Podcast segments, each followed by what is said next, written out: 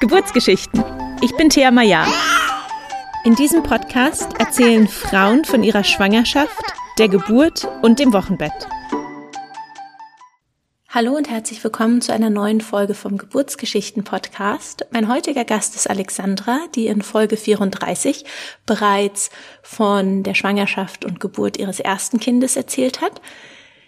In dieser Folge erzählt sie uns von der zweiten Geburt. Sie hat sich auf eine VBAC vorbereitet und dann kam es aber doch wieder zu einem sekundären Kaiserschnitt, weil wie auch bei der ersten Geburt ähm, ihr zweites Kind sehr hoch im Becken lag, beziehungsweise noch gar nicht richtig im Becken eingestellt war.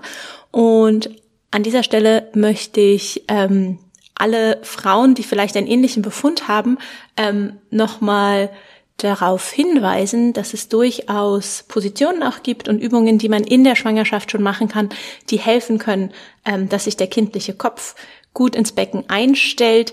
Ähm, ich rede darüber sehr viel in meinen Schwangerschafts-Yoga-Klassen, aber es gibt auch tolle Ressourcen dazu online. Ganz äh, unbeauftragte, ganz unbezahlte Werbung. Spinningbabies.com ist eine tolle Ressource für Frauen, die sich ähm, mit dem Thema kindliche Position im Mutterleib beschäftigen und vielleicht ihrem Kind noch dabei helfen wollen, ein bisschen besser ähm, eingestellt zu sein für die Geburt. Jetzt erst einmal viel Freude mit der heutigen Folge. Die heutige Folge wird dir präsentiert von Windelbär.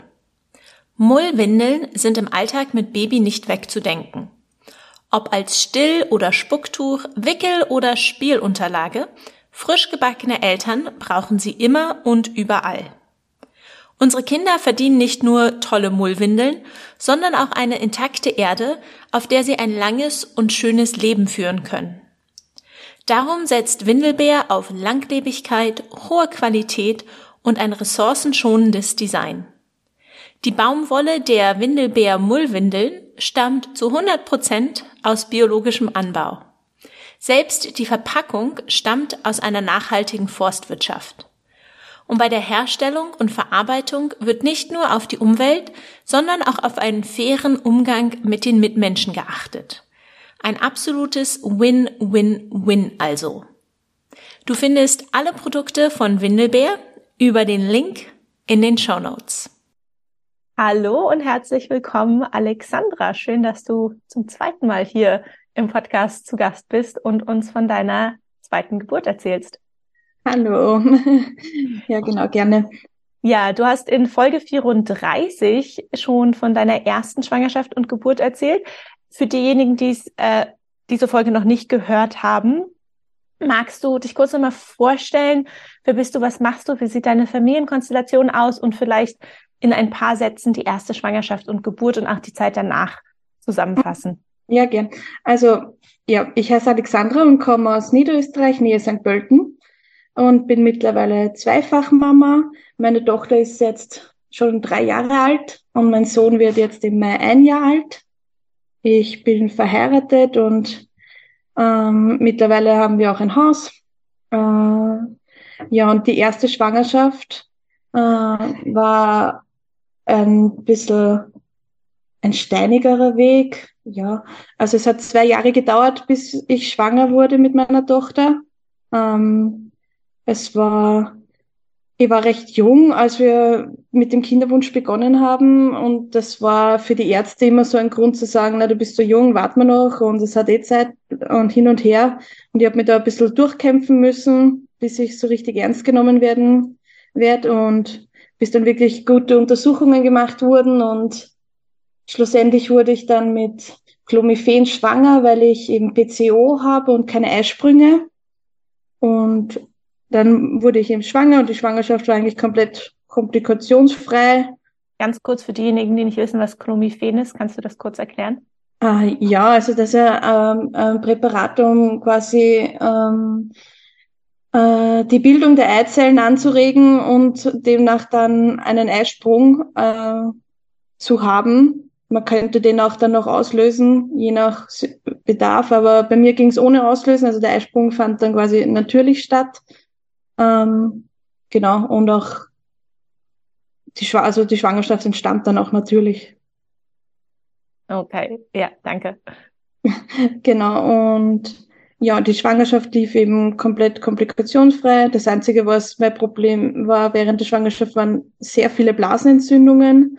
Musste da auch oft Antibiotika nehmen, aber das hat jetzt für meine Tochter zum Glück nichts gemacht.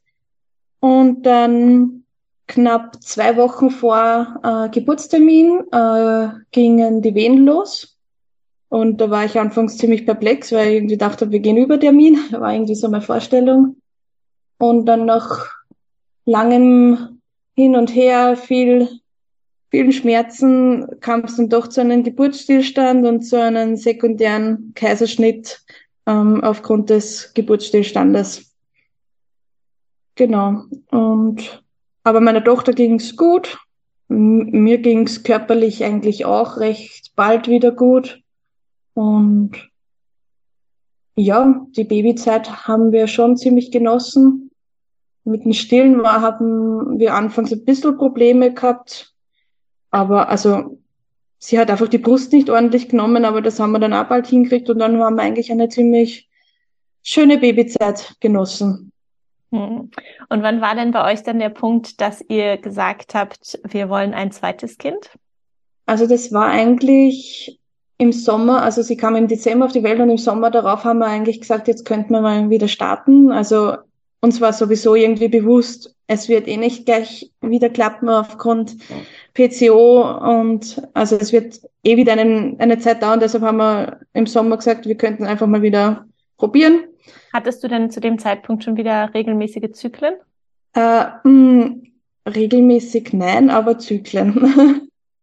Ja, okay, mit ja, PCO ist wahrscheinlich ähm, eher immer eher immer unregelmäßig, aber du hattest auf jeden Fall schon wieder einen Zyklus. Ich habe circa sieben Monate nach der Geburt wieder die erste Periode bekommen, genau. Mhm. Und genau, da haben wir eben gesagt, wir starten und das war dann im September und irgendwie kurz in, lustigerweise in dem Zyklus, ich, äh, ich schreibe da in einer App immer mit, was ich so halt bemerke über den Zyklus und etc. Und in dem Zyklus habe ich mir in, nach, in der Zyklusmitte so lustigerweise notiert, es fühlt sich an, als hätte ich einen Eisprung. Also so kenne ich das vom, vom letzten Mal mit Eisprung und es fühlt sich ähnlich an. Und das habe ich mir nur notiert und ja, keine weiteren Gedanken gemacht und ähm, schlussendlich war dann der Zyklus recht lang, was jetzt auch nicht ungewöhnlich ist bei mir. Aber ich habe mir dann doch gedacht, naja, ich mache mal einen Schwangerschaftstest. Der war dann aber negativ und am nächsten Tag hat dann auch die Blutung begonnen und habe mir gedacht, na gut, das ist halt einfach so bei mir, passt. Und habe mir dann aber auch für in ein paar Wochen einen Termin bei meinem Frauenarzt ausgemacht, wieder um zu besprechen bezüglich Kinderwunsch, wie wir das jetzt wieder angehen könnten. Und habe mir sogar im Vorhinein gedacht, es wäre lustig, wenn er mir jetzt sagt, ich bin schwanger. Und dann ist dann ein paar Wochen später der besagte Frauenarzttermin und ich hatte bis dahin immer wieder Blutungen. Ich wollte gerade fragen, diese erste Blutung, die sie hatte, die du hattest, äh, wie, wie stark war die so im Vergleich zu einer, zu einer normalen Menstruation? Die, meinst du die erste nach der Geburt? Nee, jetzt die erste sozusagen, du hattest das Gefühl, du hast einen Eisprung und dann hast du gesagt, dann setzt du die Blutung ein? Äh, nein, es war eigentlich wenig, wenig äh, und immer wieder, es waren, also es waren zwei, drei Tage Blutung, dann wieder aus. Dann war wieder Blutung, es war so hin und her, aber ich habe mir eigentlich keine großen Gedanken gemacht, weil mein Zyklus immer schon komplett konfus ist und mal längere Zeit Blutung auch nichts Ungewöhnliches ist bei mir. Und ja, ich habe dem eigentlich überhaupt kein nichts mehr an Beachtung geschenkt, aber einfach dachte, ja, das ist halt so leider gerade wieder bei mir. Mhm. Und dann eben die paar Wochen später bei meinem Frauenarzt, der hatte immer nur dieses Auf und Ab mit den Blutungen, ähm, fangen wir mit der Untersuchung an und er fängt zu schalen an und schaut mir an und sagt, ob ich schon einen, Schwangerschaftstest gemacht habe. Und ich war ganz perplex und habe gesagt, na. Und er hat gesagt, na, da ist eine Fruchthöhle. Und dann war ich komplett, dann haben wir in der Praxis einen, einen Schwangerschaftstest gemacht, aber der war natürlich negativ und ich war in dem Moment eigentlich so perplex, dass ich das mit den immer wieder Blutungen gar nicht erwähnt gehabt habe. Ähm, zu dem Zeitpunkt, am Tag der Untersuchung, waren gerade keine Blutungen nämlich. Und dann hat er eben gemeint, warten wir noch ein bisschen ab, vielleicht kommt noch was. Und dann bin ich natürlich nach Hause und es war mir irgendwie eh schon bewusst, dass das natürlich nichts mehr wird. Aber dann war doch irgendwie kurz die Hoffnung da und plötzlich ganz viele Symptome, die man gemeint hat zu spüren. Und kurz nach dem Termin beim Frauenarzt begannen ganz heftige Blutungen. Ähm, die haben dann über drei Wochen gedauert noch. Also es waren wirklich ganz starke Blutungen mit viel Blutkoagel und äh, vielen Schmerzen. Und an einem Tag hatte ich wirklich ganz arg und da wollte ich dann auch zum Frauenarzt gehen und ich wollte einfach dann die Gewissheit haben, dass es jetzt vorbei ist. Also ich wollte halt einfach das irgendwie wissen, es ist jetzt erledigt und nicht mehr in mir. Also irgendwie habe ich das braucht und da war die Fruchthöhle selbst, aber das war glaube ich zwei Wochen später nach dem Frauenarzttermin nur immer da. Und dann haben wir eben besprochen, ob wir das vielleicht medikamentös noch irgendwie äh, verstärken, die Blutung haben wir uns aber dagegen entschieden und schlussendlich dann noch eine Woche später, also nach drei Wochen, war dann auch die Fruchthöhle weg und die Blutungen dann ähm, abebben. Aber schlussendlich waren das, glaube ich, Blutungen über zwei Monate. Wow, das ist eine lange Zeit, ja. Ja, und eben rückblickend hätte ich es, glaube ich, schon gern früher ähm, beendet, weil es war dann doch irgendwie zu viel. Aber ja. Genau, und das war eben interessanterweise, dieses Baby ist halt natürlich entstanden, also ohne Hilfe für einen Eisprung oder sonst irgendwas. Mhm. Hat halt leider nicht sein sollen. Und ja, und dann haben wir halt, habe ich mich mit meinem Frauenarzt wieder zusammengesetzt und haben wir eben besprochen, wie wir weitermachen und haben dann recht bald wieder mit Clomiphen begonnen. Also das war eben ja das Mittel für die erste Schwangerschaft, wo es mhm gleich im ersten Versuch geklappt hat. Und diesmal haben wir drei Versuche mit Clomiphen gemacht und sie haben alle nichts gebracht. Ähm, und er hat uns dann recht schnell äh, gesagt, wir sollten in eine Kinderwunschklinik gehen, weil er will uns da jetzt nicht so lange hinhalten, ähm, indem er Sachen ausprobiert und wir sollen quasi zu einem Spezialisten gehen. Und das haben wir dann auch gemacht, äh, waren dann in einer Kinderwunschklinik, wo nochmal ein paar Untersuchungen gemacht wurden. Da wurde auch meine Eileiter gespült und da hat sich eben herausgestellt, dass ein Eileiter verschlossen ist. Ich hatte schon einmal Eileiterspülung im Zuge der im ersten Kinderwunschzeit. Da waren beide Eileiter durchgängig und jetzt eben war nur mehr ein Eileiter durchgängig und es war auf, also der Eileiter, der verschlossen war, waren dort äh, sind mit Clomiphen die Eizellen äh, herangereift. Das heißt, die äh, herangereiften Eizellen hätten keine Chance gehabt, weil genau eben der Eileiter zu war. Mhm. Und dann haben wir uns für ein anderes Mittel in der Kinderwunschklinik entschieden, für Letrozol. Mhm. Äh, gleicher Effekt, nur ein anderes Präparat quasi. Und da ist zum Glück auf der anderen Seite eine Eizelle herangereift. Und ja, im im ersten Durchgang mit Letrozol wurde ich dann auch schwanger. Genau. Und das hat dann zum Glück auch geklappt, aber schlussendlich hat es eine ganze Zeit dann auch wieder fast ein Jahr gebraucht, mhm. bis ich schlussendlich schwanger war. Und ja, genau. Dann war ich eben mit dem zweiten Kind schwanger. Oder Wie ging es dir denn in diesem Jahr emotional? Ich meine, zuerst war, war ähm, der Verlust und dann die ganze Zeit versuchen. Wie, ja, wie ging es dir? Also es war generell, wir haben in dieser Zeit auch ein Haus gekauft und, begonnen zu renovieren, beziehungsweise mein Mann mit meinem Papa. Und das war natürlich äh, schon eine sehr anstrengende Zeit. Ich fiel allein mit unserer Tochter, weil mein Mann halt ständig beim Haus war. Äh, natürlich ist es mit Geld, äh, sondern natürlich auch finanziell andere Gedanken dazugekommen, die schon noch belastend sind dann ist irgendwie so ein bisschen das Verlust von dem Baby ein bisschen untergegangen, weil da war natürlich unsere Tochter, die mich gebraucht hat, dann war das Haus und irgendwie hat man schlussendlich gar keine Zeit gehabt, dass man so viel an alles andere denkt und schlussendlich strebt man ja doch wieder die Schwangerschaft an. Also war wirklich sehr viel im Kopf los und emotional und ja. Du hast gerade das Finanzielle angesprochen. Ähm, ich weiß gar nicht, wie ist das in Österreich? Werden Kinderwunsch ähm, übernommen von der Krankenkasse oder musstet ihr da auch selber was bezahlen? Ähm, also es gibt schon zu den Arzt Arztrechnungen von der Krankenkasse kleine Zuschüsse, aber ich bin privat versichert, also mir, mir ist da zum Glück dann alles äh, bezahlt worden. Aber ohne Privatversicherung, ich meine, wir haben auch das Glück gehabt, dass es auch im ersten Versuch geklappt hat und wir nicht keine künstlichen Versuche gebraucht haben. Mhm. Aber durch die Privatversicherung ist, sind diese Sachen eben gedeckt gewesen, aber ohne wäre es schon, sind natürlich mehr Kosten, die da auf ja. uns zukommen. Ja, und ich meine, Privatversicherung äh, ist super, aber die muss man ja auch bezahlen. Erstmal. Also das ist ja dann auch noch, ja, noch mehr Kosten, die man hat. Okay, ja, super, wusste ich ähm, gar nicht, wie das hier in Österreich gehandhabt wird. Eine kurze Unterbrechung der heutigen Geburtsgeschichte. Das Label Lumar meiner Cousine Lucia steht für Textilkunst aus Second-Hand-Stoffen. In unserer heutigen Gesellschaft ist Kleidungskonsum zur Wegwerfware geworden. Viel zu oft wird unüberlegt neue Kleidung gekauft und nach kurzem Tragen bereits wieder weggeworfen. Um die neuen Trends zu bedienen, wird Kleidung immer schneller produziert, was zur Folge hat, dass Materialien und Verarbeitung minderwertig sind und die Kleidungsstücke schneller kaputt gehen und weggeschmissen werden. Unter diesem Teufelskreis leidet zum einen die Umwelt, da die Modeindustrie zu den größten Umweltverschmutzern zählt, aber vor allem leidet darunter die Zukunft unserer Kinder, die die Klimakrise noch viel mehr zu spüren bekommen werden als wir.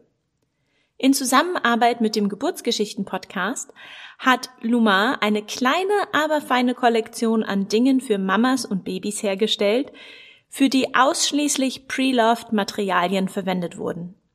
Ob praktische Strollerbags, Bellybinds für das Wochenbett, Kinderwagenketten, Schnullerketten oder Babyrasseln, alle Produkte sind mit Liebe aus Hand gemacht und bestehen aus Materialien, die bereits ein Vorleben hatten.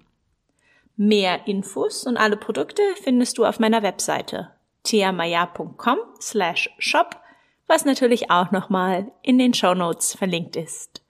Und jetzt geht es weiter mit der Geburtsgeschichte. Als du dann endlich schwanger warst, wie ging es dir und wann hast du erfahren, dass du schwanger bist? Hast du zu Hause einen Test gemacht oder war da was mit der Kinderwunschklinik ausgemacht? Also ähm, wir haben ähm, von der Kinder, also wir waren in der Therme und wir haben von der Kinderwunschklinik Tage äh, gesagt bekommen, wo wir äh, testen können, also ab wann wir testen können. Und zu diesen Tagen waren wir gerade eben in der Therme und da haben wir eben Schwangerschaftstest mitgenommen und gleich in der Früh dann einen Test gemacht. Also das war so circa Eisprung plus zehn in etwa oder mhm. Plus neun, aber in, so in dem Zeitraum, also eigentlich eher sehr früh noch, also definitiv noch vor Periode. Ähm, und da war eben schon ein Hauch von zweiter Linie zu sehen. Und ich habe dann täglich weiter Schwangerschaftstests gemacht, um eben den Verlauf zu sehen, dass die zweite Linie stärker wird. Das habe ich eben für mich auf jeden Fall gebraucht, diese Gewissheit, dass ich zumindest da Gewissheit habe, es scheint zu passen. Und dann kurz darauf haben wir eh nochmal in der Kinderwunschklinik ähm, einen Ultraschall gehabt. Da war auch wieder die Fruchthöhle und ähm, man hat halt schon die Anlage des Embryos gesehen, aber es war nur kein, nur kein Herzschlag da. Ähm, das war kurz ein bisschen ähm, so ein Schlag ins Gesicht ein bisschen, weil zu dem Zeitpunkt der Schwangerschaft, ich kann es jetzt, es war glaube ich fünf plus zwei in etwa, ähm, da war bei meiner Tochter hatte, war da schon im Ultraschall ein Herzschlag zu sehen. Und da war ich dann natürlich kurz ein bisschen verunsichert und wir sind dann zwei Tage später nach Italien gefahren für eine Woche. Aber fünf plus zwei ist ja sehr, sehr früh. Ich glaube, man sagt ja immer so ab der siebten, achten. Ja, also das war bei meiner Tochter wirklich sehr früh, wo es schon mit Herzschlag war. Und ich natürlich, er hat mir das auch gesagt, es ist noch sehr früh und alles normal, aber man hatte doch den Vergleich schon gehabt, wie es schon mhm. mal war und was halt auch passieren kann mit dem Verlust des Babys etc. Also, und wir sind dann mit dieser Ungewissheit dann nach Italien gefahren und da habe ich natürlich auch jeden Tag weiter getestet, um zu sehen, dass die Linie nach wie vor immer, immer stärker wird. Hattest du dir einen äh, 100er-Pack Schwangerschaftstest bestellt? ja. äh, und es hat natürlich, äh, es hat alles gepasst und wir waren dann äh, direkt nachdem wir eigentlich heimgekommen sind vom Urlaub, bin ich ins Krankenhaus, weil ich eben, weil ich mir einfach diese Gewissheit äh, holen wollte, dass es noch immer alles passt. Und bei dem, bei der Untersuchung im Krankenhaus, da war das, der, der Herzschlag schon zu sehen. Und das war natürlich für das, den Seelenfrieden sehr gut. Und ein paar Tage später waren wir auch nochmal in der Kinderwunschklinik und da hat auch alles gepasst. Ja, genau. Das war dann so mit das Ende der Kinderwunschklinik und äh, nach der Untersuchung bin ich dann wieder zurück zu meinem Frauenarzt gewechselt. Mhm. Äh, was auch noch recht lustig war eigentlich, ähm, bei einem der letzten äh, Ultraschall in der Kinderwunschklinik noch vor positiven Test ähm, hat der behandelnde Arzt dort den Ultraschall gemeint und er hat sich die Schleimhaut, äh, die aufgebaute Schleimhaut etc. angeschaut und hat gemeint, ähm, wenn es so aussieht, äh, in seiner Erfahrung sind die, werden, sind die Frauen schwanger. Also er hat nur sich die Schleimhaut angeschaut und meint, das wird eine Schwanger. Also er hat es nicht so direkt gesagt, aber so quasi durch die Blume, dass das für ihn schon nach einer werdenden Schwangerschaft aussieht. Und mhm. da hat er wirklich recht gehabt. Aber wie ging es dir denn körperlich ähm, gerade im ersten Trimester? Also eigentlich relativ gut, ein bisschen mulmig, so leicht übel, aber jetzt nicht wirklich schlimm. Bei meiner Tochter hat die mich doch ein paar Mal übergeben auch, das hat die diesmal gar nicht. Was ich nur gehabt habe vor Anfang an war eigentlich ein unglaublicher Guster auf salziges, Bekanntes. Bei meiner Tochter war es doch eher dies Süße, was mich sehr gereizt hat. Und diesmal habe ich ich habe Sauerkraut geliebt. ich habe sicher jede Woche einmal Sauerkraut essen müssen.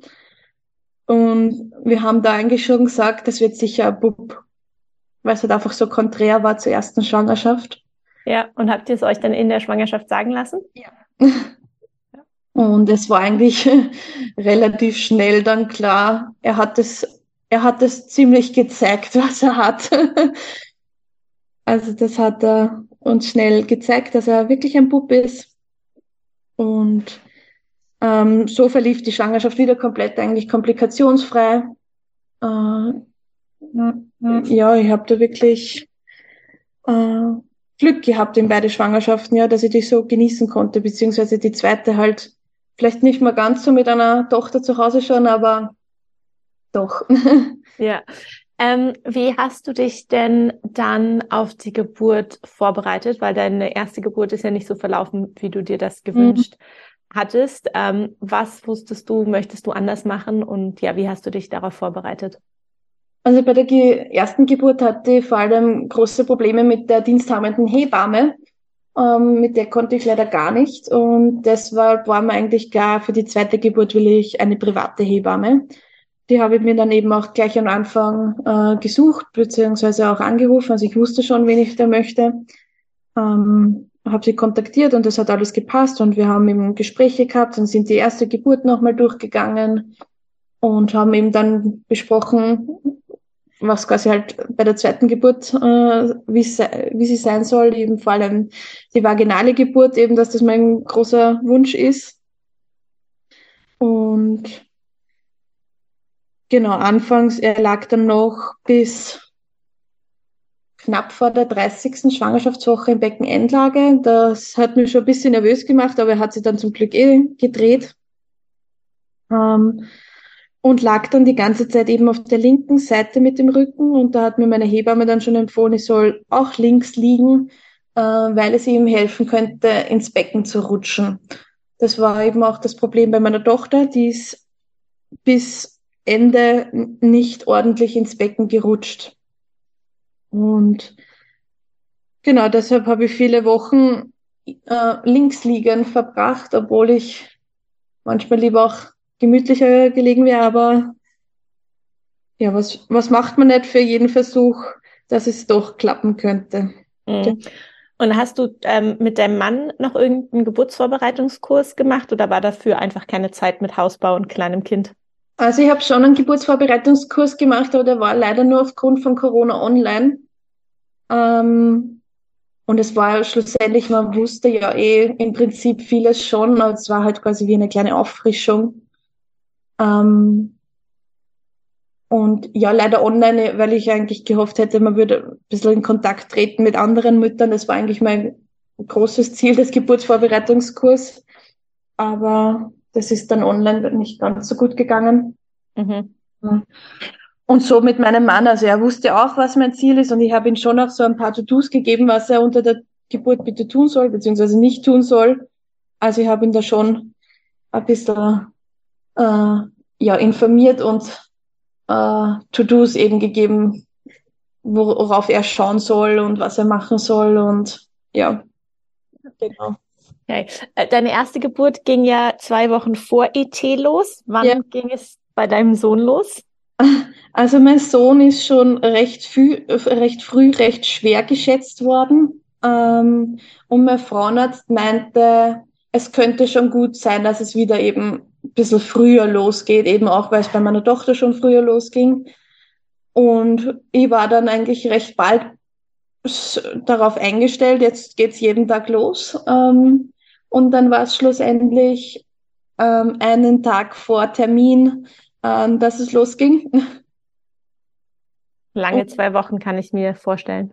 Ja, also wenn man wirklich jeden Tag darauf wartet, es geht los und wenn die Ärzte und so auch schon meinten, ja, ja, das, das wird vielleicht schon früher losgehen, dann hat man das erst recht irgendwie im Kopf, ja, es geht früher los. Und dann hat sich doch nichts getan. Äh, ja, genau, und ähm, eben 39 plus 6, dann ging es los und am Anfang habe ich eigentlich gedacht, na, das sind wieder nur Senkwehen oder sowas. Ich habe nämlich einen Stützgurt äh, für Spaziergänge gehabt, weil mein Bauch so ein bisschen vorkippt. Ich glaube, so hat es die Hebamme beschrieben. Sie hat mir eben empfohlen, so einen Stützgurt zu tragen, ähm, weil sie auch meinte, das könnte auch dem Kind helfen, besser ins Becken zu rutschen, weil mhm. er dann nicht so vorkippt im Bauch, sondern eben gerade gehalten wird im Bauch und so besser reinrutschen könnte. Mhm. Er hat mir auch gesagt, wenn ich den Stützgurt nehme, kann es sein, dass in dieser Zeit eben Senkwehen stärker zu spüren sind. Und an dem Tag habe ich wieder zu einem Spaziergang eben einen Gurt draufgegeben und ziemlich kurz danach haben Wehen begonnen. Und äh, ich war mit meinem Mann und meiner Tochter sind wir spazieren gegangen. Wir haben uns mit einer Freundin und ihren Kindern getroffen für eine Runde in der Stadt. Und ich habe nur geschrieben, ja, dass ich gerade ein bisschen langsamer äh, gehe, weil ich habe Wehen, aber das sind sicher nur die Senkwehen. Und während dem Spaziergang habe ich dann doch immer wieder stehen bleiben müssen und ein bisschen schnaufen müssen und dann war es doch recht schnell klar, das sind vielleicht doch nicht nur die Senkwehen. Und dann waren wir doch noch ein Randl spazieren. Und dann zu Hause habe ich dann mal meine Hebamme kontaktiert, äh, kontaktiert und gemeint, ich glaube, es geht los.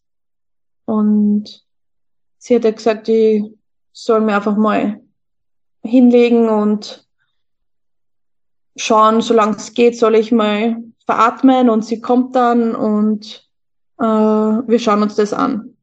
Und sie ist dann auch gekommen und da war der Muttermund war zu dem Zeitpunkt, glaube ich, bei zwei bis drei Zentimeter offen. Genau. Und sie meinte eben, ja, das kann jetzt schnell gehen, aber es kann halt auch noch ein bisschen dauern, aber ich, ich kann ruhig noch zu Hause bleiben, äh, die Wehen veratmen, solange es für mich halt passt.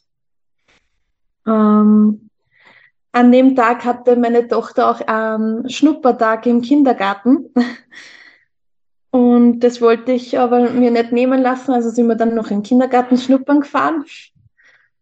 Und dort bin ich halt dann gesessen und habe versucht, mir nicht anmerken zu lassen, dass die Wehen ziemlich schmerzvoll sind.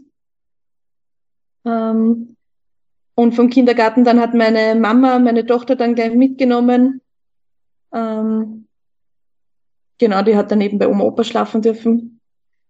Und mein Mann und ich sind wieder heimgefahren und haben noch ein bisschen die Wehen weiterverarbeitet. Bin dann noch baden gegangen und habe meine Beine rasiert.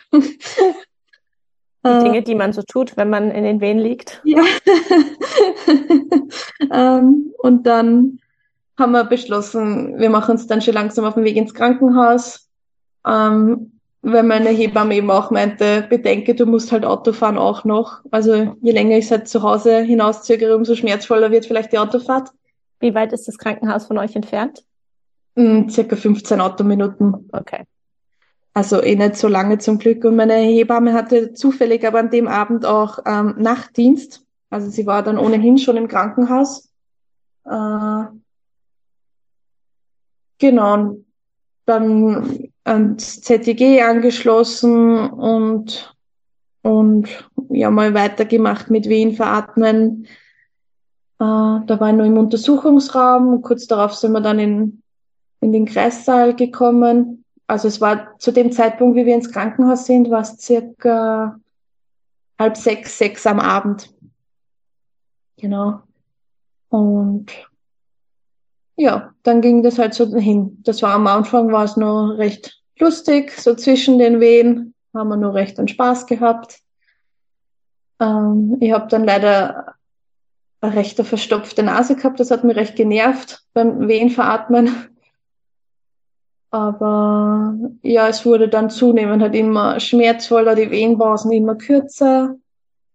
Und der Muttermund ging eigentlich ziemlich schleppend auf.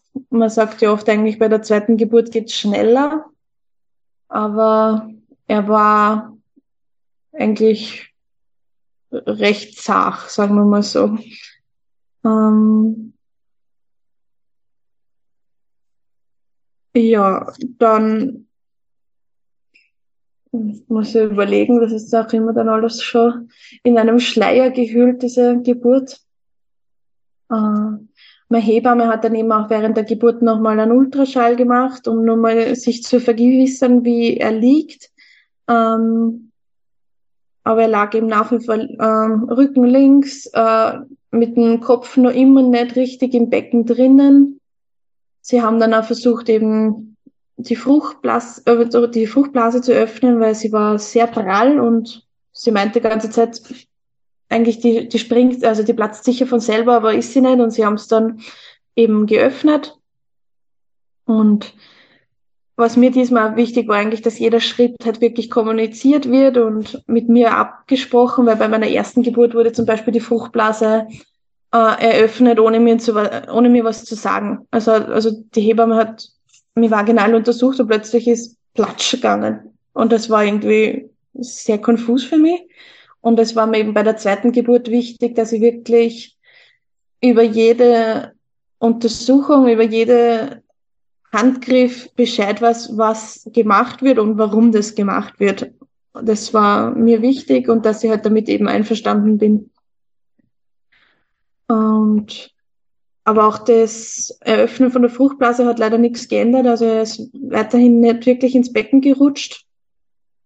Und äh, für mich war eigentlich schon nach ein paar Stunden wehend klar, irgendwie scheint es sehr ident wie die erste Geburt zu laufen. Und ich habe mir eigentlich schon währenddessen schon im Kopf ein bisschen darauf eingestellt, dass es wieder so enden wird.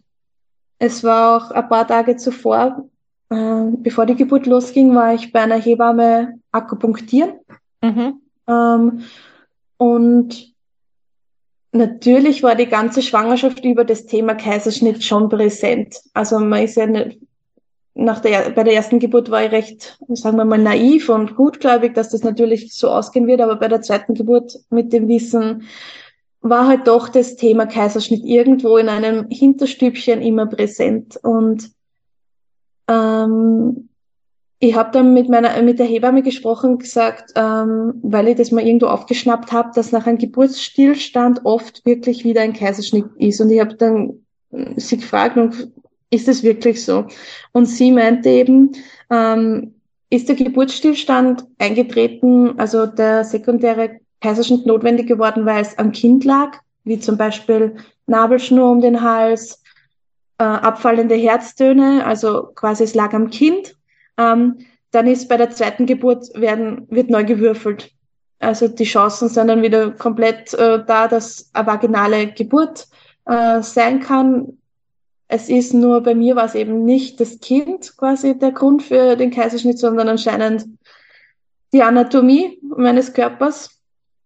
Ähm, und sie hat gesagt, wenn das eben so bei der ersten Geburt war, dass es quasi keinen wirklichen Indikator gab, äh, des Kindes, dass es dann wirklich sehr häufig wieder ein, äh, ein Geburtsstillstand wird und wieder ein Kaiserschnitt. Und nach dem Gespräch war das Thema Kaiserschnitt natürlich noch präsenter in meinem Kopf und während der Geburt äh, habe ich dann auch irgendwann die Hebamme angesprochen und gesagt, es wird wieder ein Kaiserschnitt werden, oder? Und sie hat sich dann auch mit der Ärztin nochmal besprochen. Ich habe mit der Ärztin und der Hebamme gesprochen und ähm, sie haben mir dann noch Alternativen angeboten, nochmal mit Wehenmittel die Wehen zu verstärken, ähm, dass dann noch mehr äh, Druck quasi entsteht. Ähm, das haben wir aber schon bei meiner Tochter bei der ersten Geburt auch probiert. Und es waren so höllische Schmerzen und es hat auch bei der ersten Geburt nichts gebracht und deshalb wollte ich für habe ich bei der zweiten Geburt gesagt, nein, das wird nichts bringen, das, das spüre ich und ich will nicht. Und war dann eigentlich in dem Moment wirklich sehr bereit für den Kaiserschnitt und es wurde dann eben im OP angerufen und äh, vorbereitet für den Kaiserschnitt. Und ich habe mir dann wirklich nochmal vergewissern wollen bei meiner Hebamme, bei der Ärztin, dass was ihre Meinung ist. Und sie haben auch gesagt, na, sie haben es auch schon länger vermutet, dass das nichts mehr wird. Und es war für mich in dem Moment, war es wirklich, okay, es soll nicht sein und es wird jetzt ein Kaiserschnitt und ich habe mich schon darauf gefreut, dass die Spinale gelegt wird, dass diese Schmerzen endlich aufhören. Ich habe mir einfach nur so an dieses befreiende Gefühl der Schmerzlosigkeit erinnern können beim ersten Kaiserschnitt und auf das habe ich so, mich schon so richtig gefreut, dass es einfach aufhört, diese Schmerzen. Eine kurze Unterbrechung der heutigen Geburtsgeschichte. Wusstest du eigentlich, dass ich neben dem Podcast auch Yoga unterrichte und das schon seit fast einem Jahrzehnt? Gerade die Schwangerschaft ist eine gute Zeit fürs Yoga üben, da in einer sehr kurzen Zeit große Veränderungen im Inneren und Äußeren einer Frau passieren und Yoga die Möglichkeit bietet, diesen einzigartigen Prozess bewusster und achtsamer zu erleben. Durch gezielte Übungen für die Schultern, den gesamten Rücken, die Hüften, die Beinmuskulatur und den Beckenboden können schwangerschaftsbedingte Beschwerden gelindert werden oder gar nicht erst auftreten. Die Kombination aus Atem, achtsamer Bewegung, Meditation und Tönen regt Kreislauf und Stoffwechsel an, beruhigt das Nervensystem und bildet eine wundervolle Basis, um sich auf die Geburt vorzubereiten. Jede Schwangerschaft und jede Geburt ist anders. Durch das regelmäßige Üben von Yoga entsteht mehr Klarheit und Gelassenheit für den eigenen Weg, wie auch immer dieser aussehen mag. Als Yogalehrerin ist es mir wichtig, jede Frau auf ihrem individuellen Weg zu begleiten und sie zu unterstützen, ganz gleich, ob sie eine vaginale Geburt plant oder per Kaiserschnitt ihr Kind auf die Welt bringen möchte oder muss. Meine Klassen finden immer dienstags sowohl in Person hier in Wien statt oder aber auch online. Wenn du die Online-Stunde buchst, erhältst du im Anschluss an die Klasse einen Link zur Aufnahme, der eine ganze Woche lang gültig ist. Du musst also nicht am Dienstagnachmittag mitmachen, du hast die ganze Woche Zeit, die Stunde zu wiederholen. Alle Infos dazu findest du auf tiamaya.com slash yoga. Der Link steht natürlich auch in den Show Notes. Und nun geht die Folge weiter. Dann wurde ich in und dann wurde ich eben vorbereitet und dann habe ich nur kurz gefragt, ob mein Mann eh mit darf. Und da waren die Corona-Regeln gerade so ein bisschen am lockerer werden und dann hieß es kurz, äh, sie glauben nicht. Das war dann, das war kurz für mich komplett katastrophal, weil da hätte ich am liebsten gesagt, halt stopp, ich probier's doch noch weiter. Äh, aber dann haben sie mit dem OB und mit der Anästhesisten gesprochen, das war dann eh kein Thema, er durfte eh mit. Und dann wurde in den OP gebracht und der Abholer, der Bettenabholer, der war wirklich so lieb. Also da habe ich mich sehr gut aufgehoben gefühlt und äh, genau, dann ging es in den OP und ich wurde umgelagert und äh, es wurde, ah, das ganze Team im OP war wirklich sehr lieb und dann wurde die Spinale gelegt und äh, ich dann eben für den OP, äh, für den Kaiserschnitt vorbereitet. Ähm, genau. Und irgendwann, und dann lag ich da schon so und irgendwie gefühlt lag ich schon Ewigkeiten da, bis mein Mann endlich gekommen ist. Und dann war er bei mir, bei meinem Kopf und dann ging es eigentlich eh gleich los und ich wurde aufgeschnitten und geschnitten und diesmal wusste ich schon halt, wie ein Kaiserschnitt abläuft. Das war ja beim ersten Mal auch sehr heftig für mich, diese Erfahrung, weil dieses Gerüttel und Geschüttel, damit habe hab ich halt wirklich null gerechnet. Und diesmal beim zweiten Kaiserschnitt, ich wusste halt einfach schon, wie es sein wird. Und äh, ja, und wir haben halt einfach gewartet, dass es endlich, dass er endlich geholt wird. Und äh, dann war es soweit und sie haben gesagt, ähm, jetzt ist er da und kurz darauf hat er geschrien und dann sind die Emotionen mit mir und dann habe ich eigentlich eh nur mehr geweint und äh, ja, das war natürlich schon ein schöner Moment, aber auch wenn es natürlich nicht so war, wie ich es mir gewünscht hätte. Hast du ihn gleich zu dir auf die Brust bekommen nach im OP? Ja, das wird leider in diesem Krankenhaus nicht so gemacht. Ähm, so ein Sektio-Bonding. Ähm, aber ähm, ja, meine Hebamme hat ihn mir dann gezeigt und ich konnte, also sie haben mir eine Hand losgemacht, dass ich ihn zumindest ein bisschen angreifen konnte, sofern das halt in dieser Situation überhaupt geht.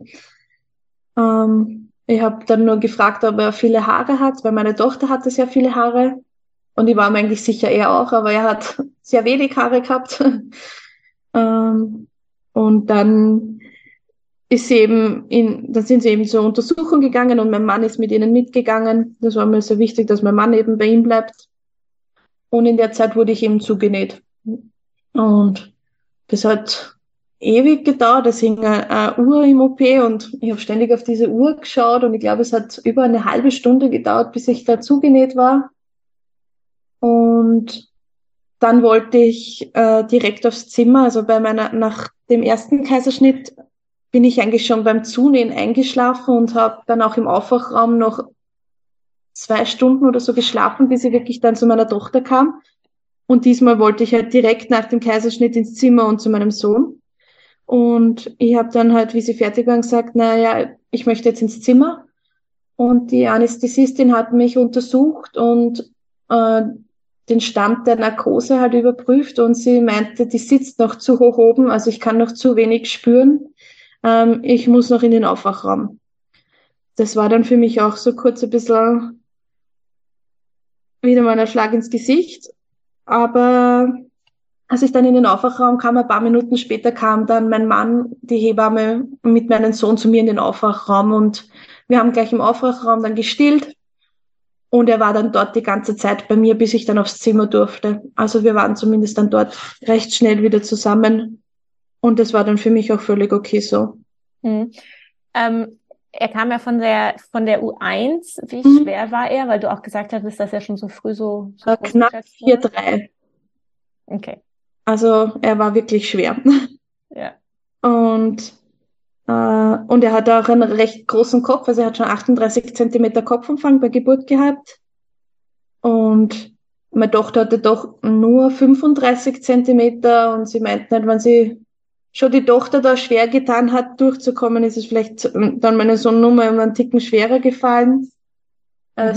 die Ärzte meinten dann auch, es dürfte da eben ein Becken-Kopf-Missverhältnis vorliegen bei mir. Ähm, ich habe dann auch nachgefragt, ich habe mal in der Kindheit einen Autounfall gehabt ähm, und zwar bin ich am Zebrastreifen angefahren worden, also in Hüfthöhe, ähm, ob das sein könnte, dass da sich irgendwas schon verschoben hat und ich meine, ich war damals fünf oder sechs Jahre alt und dass das quasi einfach im Zuge des Wachstums etwas schiefer äh, weitergewachsen ist und somit ähm, wirklich anatomisch was nicht ideal war. Aber sie meinten eben, dass man das halt wirklich nur in im Zuge eines MRTs feststellen könnte. Mhm. Aber ja, genau. Und dann war eben um, um 0 Uhr 46 ist mein Sohn auf die Welt gekommen, also genau an 40 plus 0. Ah, am er errechneten Termin. Genau, er war eine Punktlandung. Ja. Genau. Ähm, wie lange wart ihr dann noch im Krankenhaus nach der Geburt? Mm, also wir waren dann nur drei Tage im Krankenhaus. Konnte äh, deine Tochter dich in der Zeit besuchen kommen oder war das durch Covid nicht erlaubt? Oh ja, sie durfte mich besuchen. Also wir haben uns eigentlich im Vorhinein, habe ich mir mit meinem Mann abgesprochen, ähm, sollte es eben eine vaginale Geburt werden und es geht mir gut, dann würde ich ähm, schauen eigentlich, dass ich ein, zwei Tage später wieder nach Hause gehen kann und dann hätten wir gesagt, wir würden dieses Kennenlernen mit dem Bruder zu Hause machen und sie würde mich nicht besuchen kommen. Aber wir haben auch schon im Vorhinein gesagt, sollte es doch ein Kaiserschnitt werden, dann doch, weil es ja doch sein kann, dass ich eben länger im Krankenhaus bin und sie kam dann ähm, am zweiten Tag zu uns ins Krankenhaus und äh, es war sehr emotional und sie hat sich sehr auf mich gefreut und ist gleich in Tränen ausgebrochen, als sie mich gesehen hat und, und war ganz Feuer und Flamme für ihren Bruder von der ersten Sekunde eigentlich. Also sie hat ihn sehr lieb gehabt von Anfang an und es war eigentlich ein sehr schönes Treffen. Hm, schön. Und mir ging es nach dem Kaiserschnitt eigentlich recht schnell sehr gut. Also ich bin schon sehr also er kam eben um, um kurz nach Mitternacht auf die Welt und in der Früh habe ich dann schon der Hebamme gesagt, ich hätte gern den Katheter rausgezogen und sie hat gesagt, nein, das kann sie erst machen, wenn ich aufstehe. Und ein paar Minuten später bin ich gestanden und habe gesagt, okay, jetzt bitte den Katheter raus. Und am liebsten hätte ich da alles schon selber gemacht und sie hat halt, also die Krankenschwester hat dann gemeint, ich soll mich ausruhen und ich habe eh noch Zeit, äh, weil ich gemeint habe, ich gehe jetzt wickeln und so. Und sie hat gesagt, passt schon, das mache ich und du wickelst ihn eh noch dein Leben lang. Äh, oder du hast noch genug Zeit. Und äh, sie war da recht besorgt, dass ich mich überanstrenge und äh, hat dann nach Dienstende auch den anderen Schwestern gesagt, sie sollen bitte ein Auge auf mich haben, dass ich mich nicht überanstrenge. Ähm, die waren wirklich, also ich habe mich da sehr gut aufgehoben gefühlt und waren auch alle sehr nett. Und ich habe dann eben auch den Ärzten gesagt, dass ich jetzt dann gern äh, am dritten Tag eben heimgehen würde. Und es war dann, war alles okay. Und genau, dann sind wir heimgegangen. Wie hat's mit dem Stillen geklappt bei deinem Sohn? Wirklich eigentlich von Anfang an sehr gut. Also er hat eigentlich ab dem ersten Anlegen kräftig gesaugt und es hat eigentlich Stillschwierigkeiten hatten wir nie. Er hat eher nur so kräftig gesaugt und viel, dass meine Brustwarzen schnell äh, sehr wund waren. Ähm, da habe ich dann noch im Krankenhaus äh, Silberhütchen genommen mhm. und die haben das eigentlich sehr schnell gerichtet wieder. Super. Wie war denn dann das Wochenbett mit Kleinkind zu Hause?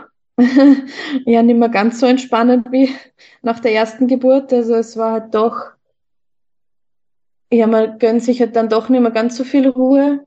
Ähm, aber wir haben schon, also mein Mann hatte dann noch Urlaub, äh, zwei Wochen. Und ja, also wir haben das schon best, also ich habe schon meine Ruhezeiten auch gehabt, aber natürlich wollte meine Tochter auch irgendwie, also wollte mit ihr spielen und sie bei mir haben. Also mein Sohn hat zum Glück nur recht viel geschlafen, so gut den ganzen Tag. Also ja, wir haben das schon gut gemeistert. Also ja. es hat gepasst. Und wie ging's der Narbe, ähm, ist die gut verheilt? Die ist sehr gut verheilt und ich finde sie auch heute noch mittlerweile eigentlich schöner als die erste Narbe. Also Haben Sie den Schnitt nochmal aufgemacht quasi? Ja, genau, genau.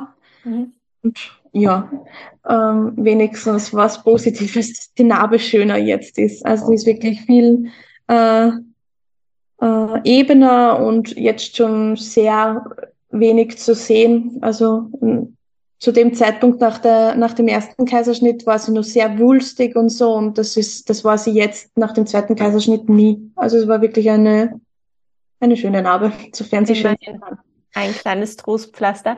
Du genau. hattest ja gesagt, dass du in dem Moment, wo dann der Kaiserschnitt gemacht ähm, wurde, mhm. okay warst mit der Entscheidung, aber wir hatten vor der Aufnahme schon gesprochen, du hast gesagt, dass du dann im Nachhinein doch irgendwie ähm, ja. dich nicht mehr so gut gefühlt hast. Damit magst du darüber noch ein bisschen reden? Also man fängt dann halt trotzdem an, wie, immer und immer wieder über die Geburt zu denken und dann kommt man wieder in dieses Karussell rein mit, was wäre wenn? Ähm, man hinterfragt dann doch, hätte ich noch was anderes machen können, was doch, hätte ich doch nicht noch länger probieren sollen, hätte man das nicht doch noch mit dem Wehenmittel und man fängt halt dann viel zu hinterfragen an und irgendwie merkt man halt, es tut einem selber nicht gut, das ständig zu hinterfragen und man merkt halt, dieser Wunsch nach der Vaginalgeburt war halt doch sehr groß und für uns ist es mit zwei Kindern abgeschlossen. Also das ist auch, aber andererseits zu wissen, man hat nie wieder die Chance, das erleben zu können, ist schon ein bisschen, es schmerzt schon sehr. Mhm. Es ist auch immer im Freundes- und Bekanntenkreis sehr hart zu sehen, wenn jemand eine vaginale Geburt erleben darf. Und das ist schon auch mit viel Eifersucht verbunden dann. Also man merkt, also ich merke dann selber, es sind sehr viele negative Emotionen ähm, in den Momenten, wo ich so etwas höre, dass ich mich gar nicht für die Mama so richtig freuen kann. Im ersten Moment zumindest. Mhm. Und das eigene Leid und eben diese Erfahrung nicht gehabt zu haben, doch überwiegt. Und man hört halt dann auch oft so Dinge wie Hauptsache das Kind ist gesund. Und natürlich ist das das Allerwichtigste, dass das Kind gesund ist. Also das würde ich gar nicht in Frage stellen. Aber irgendwo fragt man sich, wo man halt zu welchem Zeitpunkt im Leben man als Frau oder Mama das Recht abgegeben hat, auch leiden zu dürfen, wenn etwas nicht so funktioniert hat. Und ich glaube, das verstehen hauptsächlich Frauen beziehungsweise Mamas, denen es genauso gegangen ist. Also ich glaube, viele Frauen mit einer schönen Geburt können sie das gar nicht nachvollziehen. Und ich glaube, bevor ich nicht äh, die zwei Kaiserschnitte gehabt hätte, hätte ich vielleicht auch so gesagt wie, ja, Hauptsache, das Kind ist doch gesund, was hast denn? Weil man es halt einfach nicht verstehen kann, wie es ist, wenn man so einen Wunsch hatte und der einem einfach fürs Leben verwehrt wird. Und ja, das ist auch heute noch immer wieder, kommt es so in Schüben, sehr hart zu akzeptieren. Und ich versuche das auch mittlerweile mit psychologischer Hilfe ein bisschen zu verarbeiten und ja, zu akzeptieren in gewisser Weise. Schönreden kann man sich's eh nicht, aber zumindest akzeptieren wäre schon mal ein Punkt im Leben, der vielleicht hilfreich ist. Mm, absolut. Und ähm, mich freut es sehr zu hören, dass du dir da Hilfe von außen geholt hast, weil ich glaube, das ist einfach, ähm, es ist so eine große Erfahrung im Leben und mhm. ähm, ja auch einfach so, so ein Einschnitt. Ähm, und da ist es, glaube ich, immer gut, ähm, sich fachliche Hilfe von außen zu holen. Und ich ähm, ja, was du gerade gesagt hast, vor allen Dingen über diesen Satz, das sage ich auch immer wieder, ähm, den Satz müsste man einfach streichen. Natürlich, natürlich wollen wir, dass es dem Baby gut geht und natürlich wollen wir auch, dass die Mutter körperlich äh, größtenteils unversehrt ist, aber was das äh, seelisch und emotional macht, ähm, das gehört halt auch zum Körper dazu. Ja? Körper und Geist sind ja eines oder Körper und Emotionen, das kann man ja nicht trennen. Und ähm, ja, ich, ich verstehe es total gut, was du da sagst. Ja, das sind halt einfach so Momente, die man, es ist auch in Film und Fernsehen ist es oft einfach äh, hart zu sehen, wie, wie die Geburt irgendwie dann immer so schön dargestellt wird, von wegen, das Baby kommt auf die Welt, wird der Mama auf die Brust gelegt, es wird gekuschelt und alles ist schön und man selber denkt sich, man hat den Moment der Geburt eigentlich nie so direkt erlebt. Man hat es halt gehört und irgendwo gespürt äh, dass man, dass da halt was mit dem Bauch passiert, aber ich habe jetzt nie den Moment erleben dürfen, wie meine Kinder auf die Welt gekommen sind. Ich habe das nie gesehen. Ich habe sie nie wirklich frisch, äh, sagen wir mal, geschlüpft gesehen. Also ja, das sind einfach Momente, die, die kommen nie wieder und ja, die wurden einer irgendwie verwehrt. Mhm. Ja, und da ist es, glaube ich, so wichtig, ähm, wenn es halt bei euch in dem Krankenhaus wurde dieses direkte Bonding nicht gemacht, mhm. wo ich mich mittlerweile frage, warum ist das noch nicht flächendeckend einfach der Fall? Also es gibt natürlich medizinische Notfälle, in denen das nicht möglich ist, aber es ging ja dir und dem Kind gut, wo ich dann immer denke, was ist das Problem der Frau, ein Bonding-Tuch zu geben oder so ein Bonding-Top ja. und mir das Kind auf die Brust zu legen. Aber ähm, das wäre jetzt wahrscheinlich nochmal eine ganz äh, andere Folge und eine Stunde, die wir darüber reden könnten.